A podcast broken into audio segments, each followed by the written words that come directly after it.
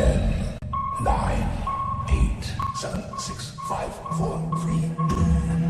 one, zero.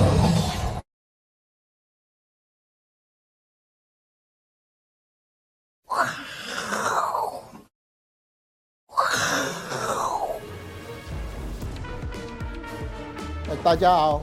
非常欢迎大家看《金钱报》，我是杜金龙。今天晚上最大一件事是，呃，回答要公报他的财报。好，那在报纸的话，有几个人发表言论。哈，尤其呃最有名的是席勒，因为我们知道席勒他是一个诺贝尔经济得主嘛，而且他有一个公式叫 CAPE 嘛，哈，用十年的呃这个呃。股价还有那个 EPS 去算一个，对对股市的一个看法哈，他认为美国股票市场哎这一波也不错哈，那最主要也是来自于这个 AI 哈，会把它当做一个所谓的突破点哈，这是我们哈，那呃。八二三今天八二三爆炸哈，在早上刚好有那个呃，我们军工股票涨啊，那其余后来动到台积电哈，就是这个哈。那呃，今天晚上到明天大家好看回答的营收好。那目前来讲哈，诶，大家看一下这个哈新闻稿哈，高盛表示哈，AI 到二零二零五年哈，诶，它会得到一呃两千亿的一个。呃，美金的哈，那如果占美国 GDP 会到二点五到四趴哈。那目前像呃大摩也讲说，哎，这个 AI 的占的比重会到二零二四、二零二五都成长哈。那像广达的林百里也讲说，哎，到二零二四都没有问题哈。那在我们这整个 AI 哈，迎接是一个新的时代，或是说啊，它呃这个有一个利多呃。稍微回档，那昨天辉达的盘势是，诶，前天涨了八趴左右，昨天是开高创新高完又小幅拉回嘛，好，所以我们今天早上我们的 AI 股票稍微回档，可是尾盘通通又又缩上来，哈，所以 AI 还是我们整个大盘诶要反弹或是回升的最要主要的一个主流，好好好，那我们这个盘势的话，我们知道哈，诶，在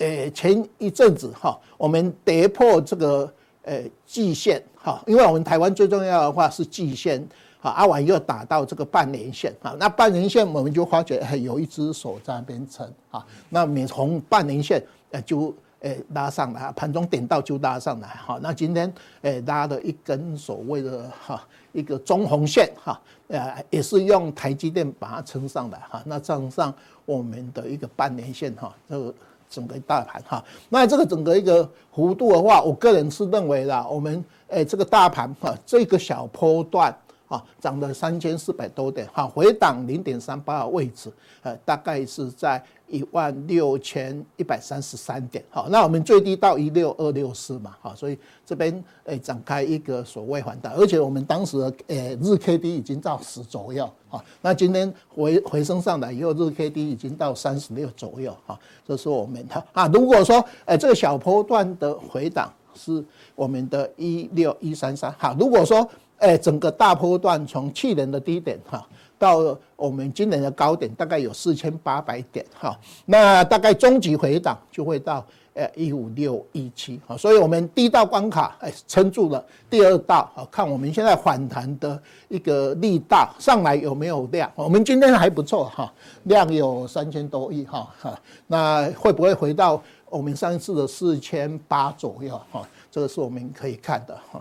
下一页啊。那我在整个波段的话，我认为我们有两道关卡，哈，就是说，呃，季线跟年线是我们最重要两条线。我们现在跌破季线，在半年线这边有成嘛，啊，那第一道关卡我们刚才有跟大家算，哈，就说，诶，整个小波段，诶，涨幅啊，三千四百。八十二点的零点三八二是一六一三三哈，那如果说这边 撑得住啊，就做反弹；如果哦 整个量没有上来，那下一道的 关卡就说我们今年整个大波段涨了四千八百三十四点哈，零点三八的位置就是一五六一七哈，这是我们两个哈。那这个一五六一七它呃，下面就有一个连线了哈，因为我们连线大概现在一万五千三百多点，哈，这是我们有两个道的一个关卡提供给大家哈。那这五分钟透视图，大家看一下，我们既然是在这一条 X 线，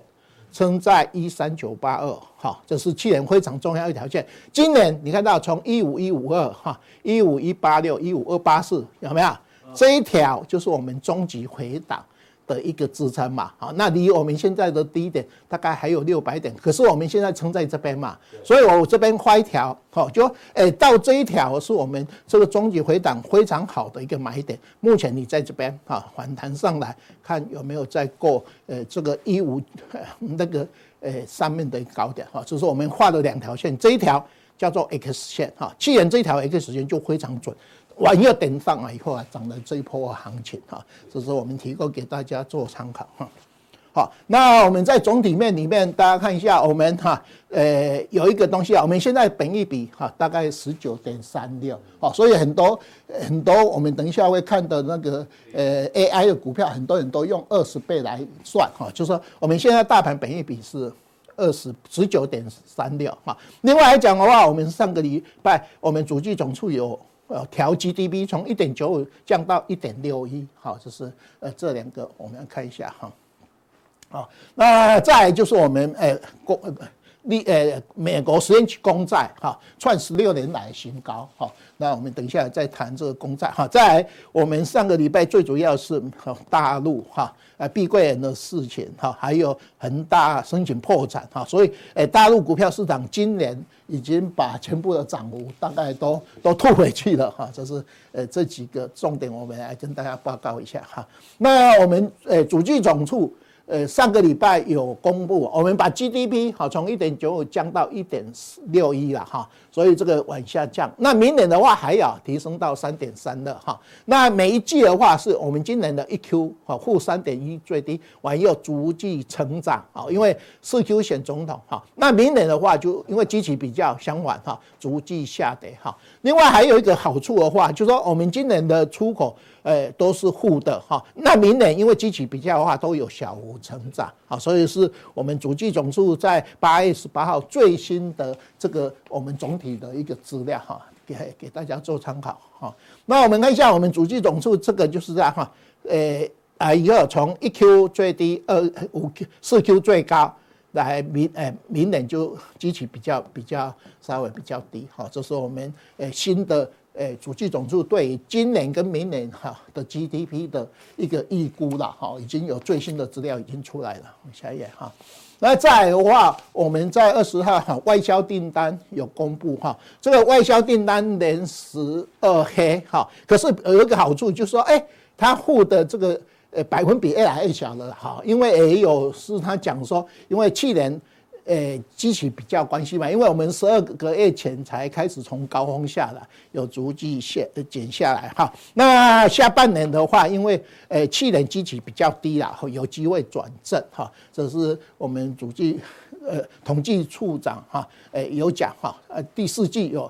呃转正哈。另外我看过他的新闻稿，我们看下一页哈。诶，它里面的话有一个好处，就是说我们的主流哈 AI 这个比重有没有？减少的幅度比较小，哦，这是比较好。那诶，我们在七月份的话，是东协这一部分有有有增加上来，哈，就是我们大概在公布的外销订单，哈，是虽然年十一月，可是好像有慢慢的诶呃从谷底开始上来一个一个现象，哈。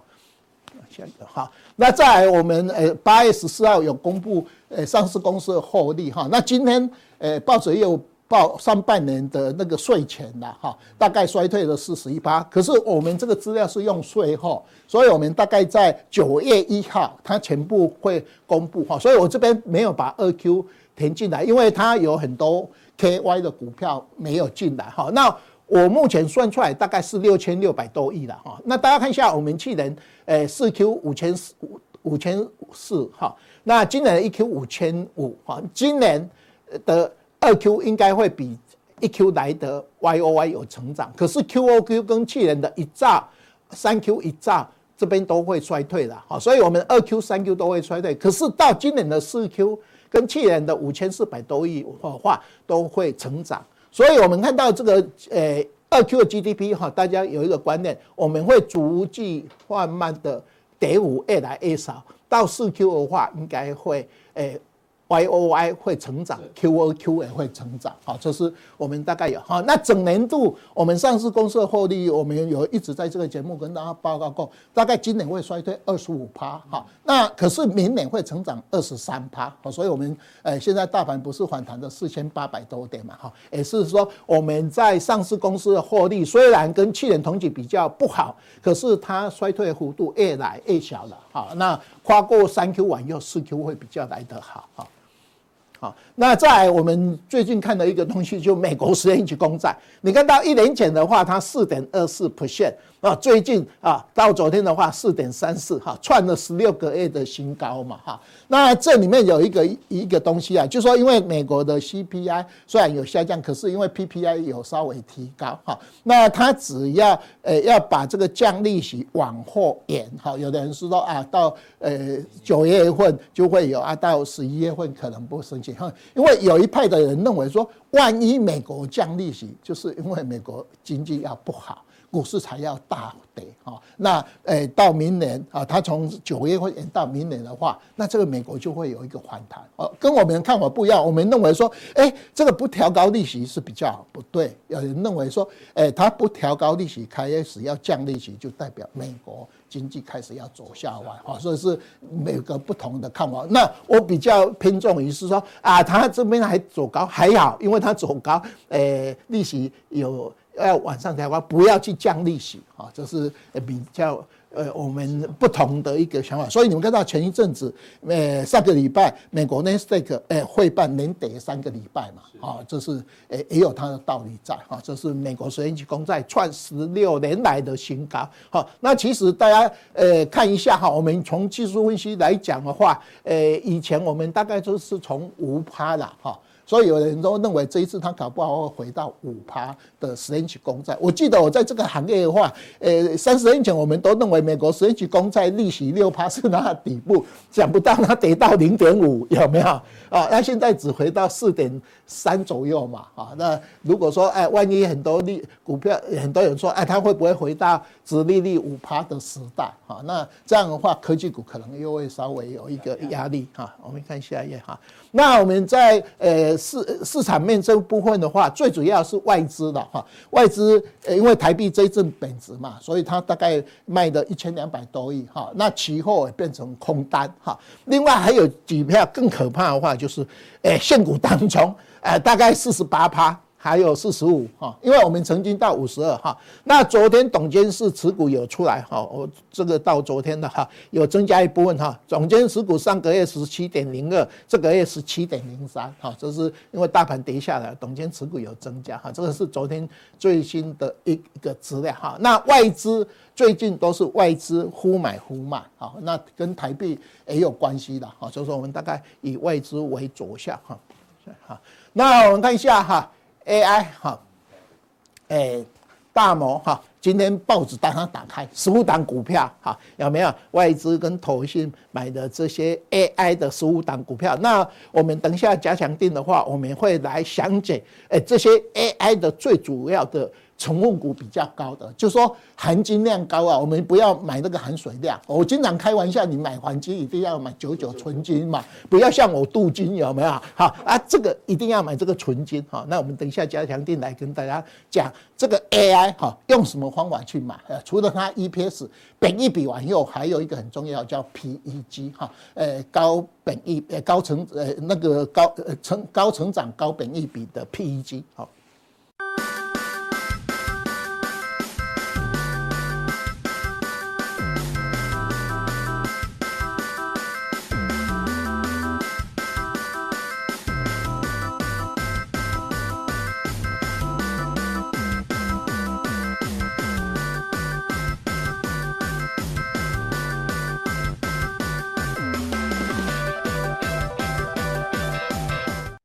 欢迎大家收看，我是金钱豹。大家好，我是伟杰。啊。那又到了每一次要跟大家分享利率决策会议的这个时间点。啊那不是这一次不是会议会议决策啊，是要带大家看的是会议记录啊。那这个会议记录，其实在上个礼拜基本上呃也呃带动了整个市场上面的一个变化的情绪啊。所以其实我认为，在这个会议记录公布之后哦，有几个观察重点要跟大家进行掌握。但我想，可能在市场上已经有很多的专家学者都有跟大家分享过，就是说。这一份会议记录其实相对是比较偏鹰派的，那跟一般的预期是不太一样。那么虽然在之前呢，这个 Tim Rose 就是美联储传声筒这个《华尔街日报》这个记者哦，他有认为说，这个美联储内部是有一些啊这个分歧的意见。不过从这一这一份这个会议记录来讲哦，基本上呃分歧的状况并不是很明显哦。那呃，从这个上一回哦，在利率决策会议的这个结束之后的记者会，鲍威尔就有特别叮嘱大家，就是说，诶，如果你要看我们的讨论的过程哦，建议大家看一下这一次的这个会议记录哦。那也就是说，鲍威尔认为哦，这一次的会议记录的内容跟他们所讨论的重点是非常的关键。那所以其实呢，我大概帮大家整理一下啊，这个我是用这个报纸上面的一个。呃，这个整理的重点给大家做分享。好，那我还是会跟大家分享我的看法。那最主要有几个重点啊，第一个就是通货膨胀还是有持续上行的一个风险哦，所以他们认为有进一步升息的可能性。那么在升息的这个利率决策的过程当中，其中有两位委员哦是支持哦利率不动的哦。那在七月的时候是这样，那大部分的人都支持。有可能要再进一步升息，才有办法压抑通货膨胀。那第二件事情，那么谈论到的是缩表跟利率政策的关系，哦，是不是？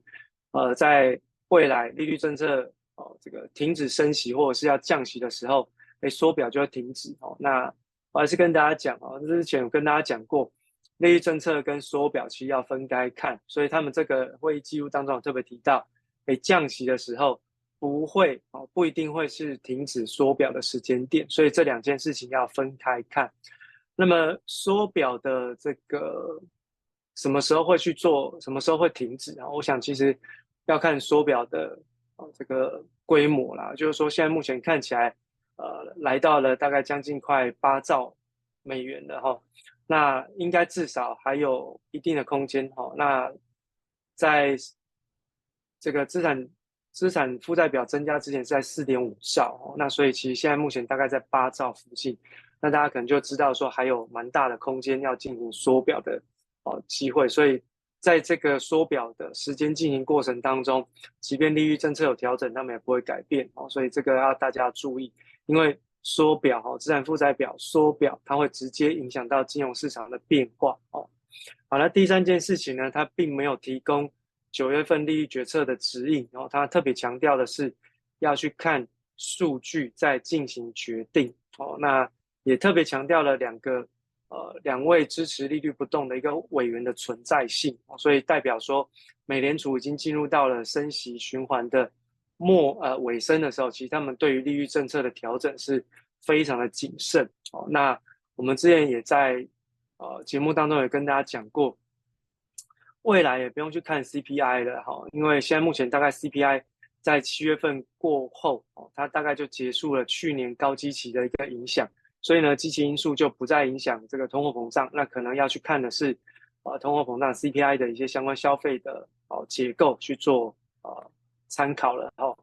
那但是呢，对于美联储来说，他们认为要看的是劳动市场的变化，尤其是。在这个非农新增非农的这个就业状况当中，我还是提醒大家哈，就是鲍威尔的标准是每一个月要降到十万人以下，才代表通货膨胀有可能会被压抑哦。所以其实对于未来的哦利率政策来讲，它有可能会哦停止升息，但不代表它在呃明年就会有降息的机会哦。所以其实这个要看啊劳动市场的一个变化。那第四件事情呢？啊、他们认为现在目前的美国经济状况是相对比较偏强劲，而且软着陆的机会是非常的高，所以呢，他们不会再去进行美联啊、呃，就是美国经济衰退的一个预期啊。简单来说，就是我不会去唱衰美国经济啊，因为现在目前美国经济运行的好好的，虽然这个服务业跟制造业的这个状况是表现不太同调，不过毕竟啊，服务业还是相对比较强，它也是美国经济结构最重要的一个呃组成的关键，所以在服务业还在维持高档持续上升的同时，哈，这个美国经济运行都还算是蛮正常的，所以软着陆可能性是越来越高，哈，这也是为什么最近大家看到呃美国十年期公债殖利率持续上升的一个原因之一，哦，那这第四件事情，第五件事情就是他们认为呢，在银行端的这个信贷紧缩的一个状况，其实它的影响性是比他们预期来的更强，哦，所以整体来说，这个会议记录上面来讲，哦，最主要告诉大家两件事情，第一个。呃三件事情啊，第一个就是缩表跟利率政策哦，要分开看哦。那最重要的目标到目前为止呢，升息进入到尾声之后呢，最重要的关键点就是在 QT 哦，就在缩表哦。那缩减资产负债表，那最主要是以缩减资产为主。那当然，缩减资产的同时，对于负债的缩减也就会有相对的影响性，因为这个它是一个平衡表哦，所以其实资产跟负债。是同步的在下滑当中，它就会直接影响到金融市场的一个变化。哦，那再来利率决策的一个重点，最重要的是在劳动市场，尤其是啊新增非农的一个就业数据。哦，再一次提醒大家，每个月平均十万人以下，哦，他们才会认为哦能够控制通货膨胀回到百分之二。哦，那第三件事情。目前美国的经济相对于其他全球呢是比较强哦，它是一个软着陆的一个机会是比较高。那当然不排除在经济哦相对比较强的过程里面，还是会有引起通货膨胀再再起的机会哦。所以其实未来一段时间当中维持限制性利率水平，也就是高利率水平是一件哦蛮重要的事情。所以大家不要过早的去预期哦降息的哦时间点。那甚至呢，可能在 Timur's 看法哈，最新的看法当中，会在明年稍晚的时候，而不是明年稍早哦。明年稍早跟稍晚怎么分辨呢？呃，对我来说哈，稍早叫上半年，稍晚叫下半年哦。那下半年到什么时候？到时候我们再看。但至少，如果以现在目前美国的经济运行的状况哦，明年大概不也不太会降息哦。明年大概也不太会降息，unless 除非。美国股市出现百分之四十以上的崩盘，才有可能紧急刺激美联储降息，哦，否则基本上哦要降息的机会跟空间相对都比较小。好，那我们就来看一下这份这个美联储会议记录的一个措辞情绪的一个统计，然后那在下一张图卡的部分可以看得出来，这个嗯，这应该是土黄色哦，那土黄色的部分代表是鹰派的言论哦，那。这一次的这个言论的措辞，哈，基本上是今年以来最鹰派的一个言论，也就是呃统计下来，哦，就跟市场上讲的一样，是最鹰派的这个会议记录。所以当然对于呃利率政策来说，哎，大家可以看得出来，哈，九月份过后又剩下三次了嘛，哈，九月份跟十一月、十二月，哈，那九月份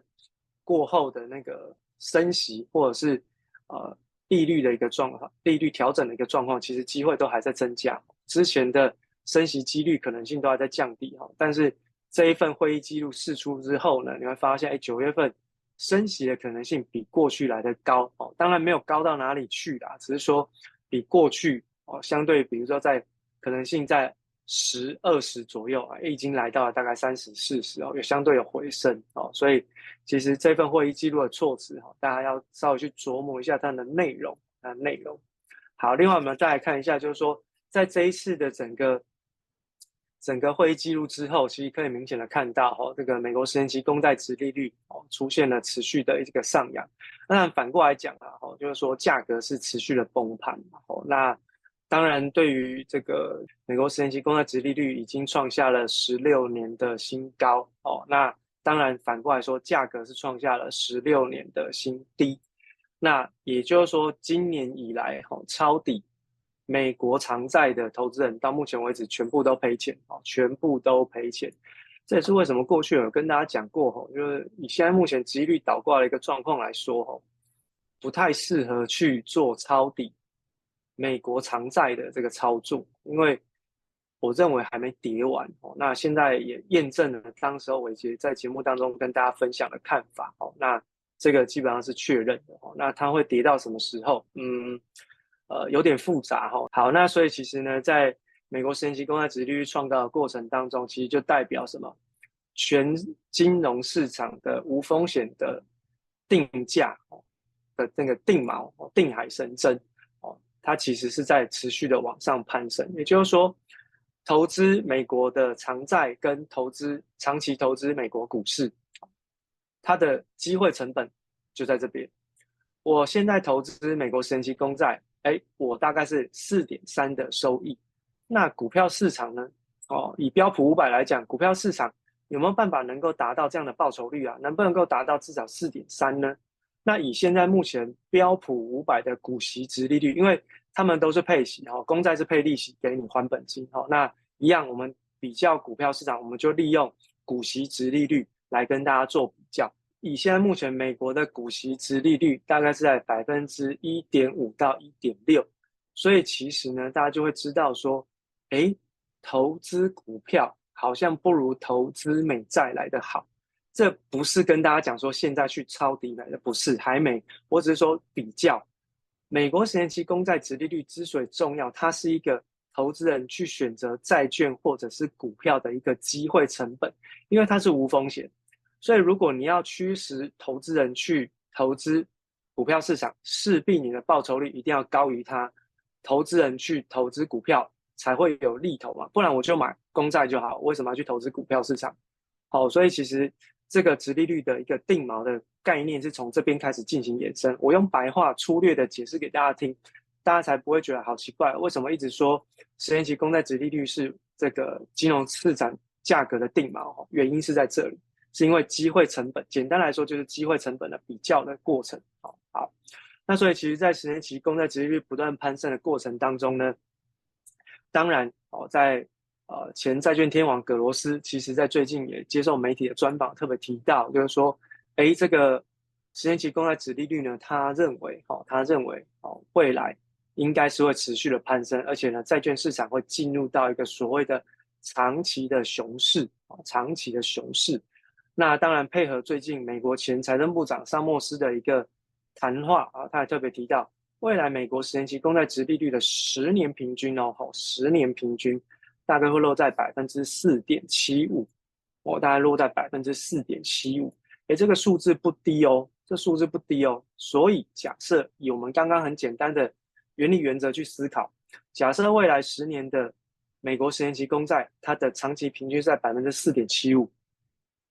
那如果股票市场没有办法能够创造出超过百分之五以上的报酬，我我就买债券，我不会买股市，因为这是一个理性的抉择。好，它是一个理性的抉择，从股息殖利率的角度去做观察。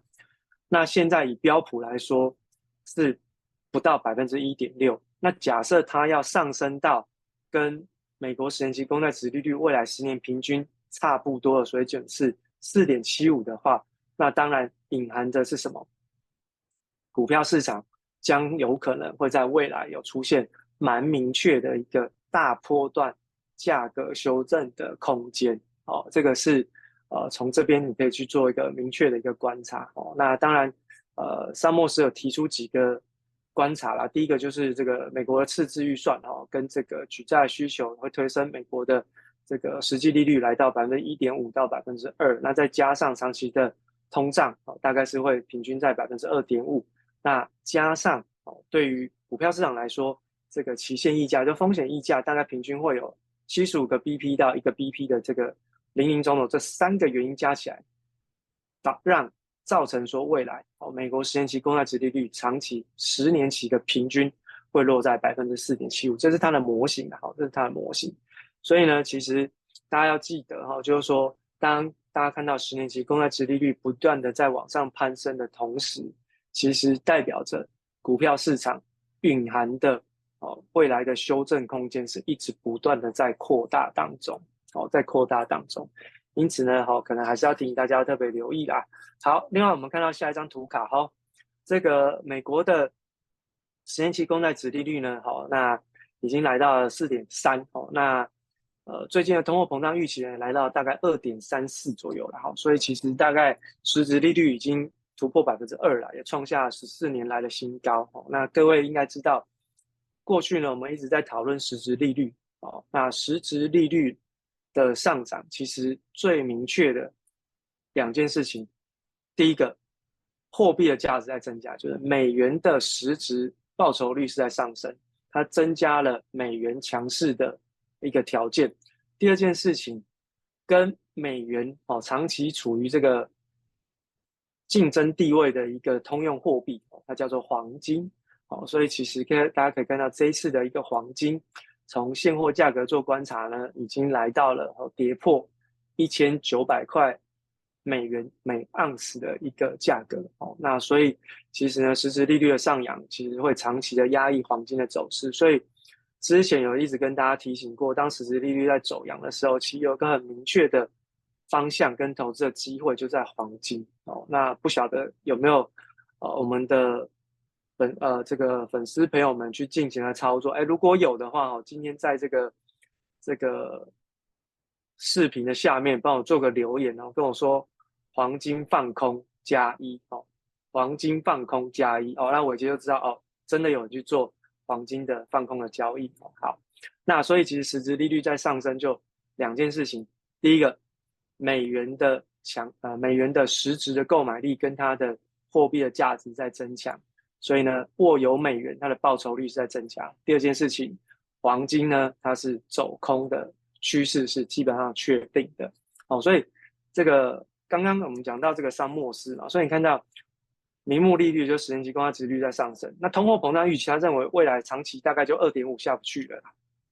然后二点五下不去，为什么？这就是逆全球化所带来的一个结果。所以其实通膨没那么容易，所以我们在回应到今年一开始我们在录节目的时候，伟杰曾经跟大家讲过一个结论，就是说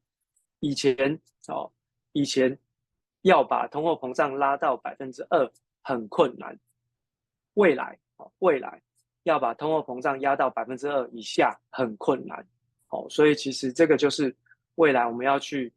哦这个身处的一个环境，所以大家可以稍微稍微留意一下自己的这个投资的状况，可能会有些变化的哈。好，那我们来看一下这个下一张图卡的部分哈。那下张图卡我把这个长期的美债的哦，就是美国十年期公债月线图哦，从这个。九零年代哦，就是末期哈，给大家看一下到现在的一个结构，它是已经确定是突破了长期的一个下降轨道线，现在目前大概在四点三三左右，四点三三，那也即将哦去挑战前一波哦五点一五，哎五点一五大概就是二零零六年、二零零七年的那个高点哦。好，那最主要原因是什么？哦我上面有有列给大家哈，就是中国跟日本呢都是在。卖美债哦，去撑住他们的汇率，尤其是中国最近的人民币哦贬得比较夸张一点点，所以他们不得不利用卖美债换美元来护人民币的一个汇率哦，因为这个是他们的目前的一个政策方向哦。那再来就是汇率降平的长期的美美国的债信平等嘛，然后再者就是美国的财政部大规模发债，这些都会导致长期的殖利率上涨哦。其实应该是说长期的。债券价格下跌哦，长期的债券价格下跌哦，那所以其实这个才是真正的一个原因呐。好，好，那当然，呃，从这个殖利率的部分，我们还是跟大家做分析的，是说最近这个美联储传声筒，我叫 Nick Timeros 哦，他也特别提出了一篇文章哦，那这个文章的标题呢，呃，非常的重要，叫做“美国超低利率时代已经结束了”，哦，已经结束了哦，那。呃，以现在目前的一个状况来说呢，市场上都还在期待目前的利率水平会回到过去的哦低利率时代。哦，跟各位讲哦，不会发生，不会发生，因为它的趋势已经进行了关键性的一个扭转。大家可以从这张图卡就可以看得出来了，过去长达三四十年的一个利率的向下的降息循环的轨道上缘已经被突破，被突破之后它没有再回来，它就是走它自己的路。好，那一旦这种长期的轨道突破啊，大家如果有学过技术分析，应该就知道哈，长期的下降轨被突破啊，就是变成是一个回升的行情嘛。那如果放在利率这边看，那就代表利率呢长期就是一个回升的状态哦，就是一个回升的状态。那这样子一个状况呢，按照沙莫斯跟这个格罗斯的一个看法，它是属于长期的哦，它是属于长期的哦走高。也就是说，简单来说，综合沙莫斯跟格罗斯，还有巴菲特哦、芒格，还有这个像素资本的这个豪霍华德马克斯这几个华尔街高人的看法，就是未来可能即将进入到升息循环的架构当中哦，升息循环的架构。那至于呃，金融市场会有什么样的影响？大家可能要特别留意一下哈、股票市场上面的一个变化。那当然，呃，那个 Nick Timiraos 这篇文章，大家有兴趣可以去 Google 一下哦。这篇文章的内容写得非常的仔细。那当然，大家就会开始期待说，那、接下来鲍威尔不是要去召开全球央行年会吧？那他全球央行年会上面他会讲什么？大家预期他讲什么？哦，大家当然会预期他讲说。那九月的利率政策啊，你要怎么做啊？好，那再来就是你长期的通胀的平均值在哪里？会不会上修？我跟各位讲，这两件事情都不会发生，因为刚刚我们从会议记录已经跟大家讲，九月份的利率政策它不会给你前瞻指引，我要做就做，我不会给你前瞻指引。第二件事情，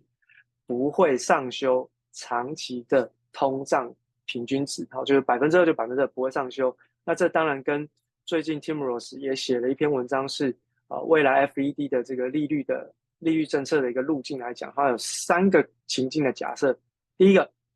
把利率哈、哦、油门踩到底，升到底，压抑通货膨胀，那当然会造成一个结果，就是经济有可能在未来会出现硬着陆。第二件事情啊，维持现在的利率，那就持平持稳，然后在明年的下半年哦可能来降息，但是呢要达到通货膨胀回到百分之二。可能需要三年的时间，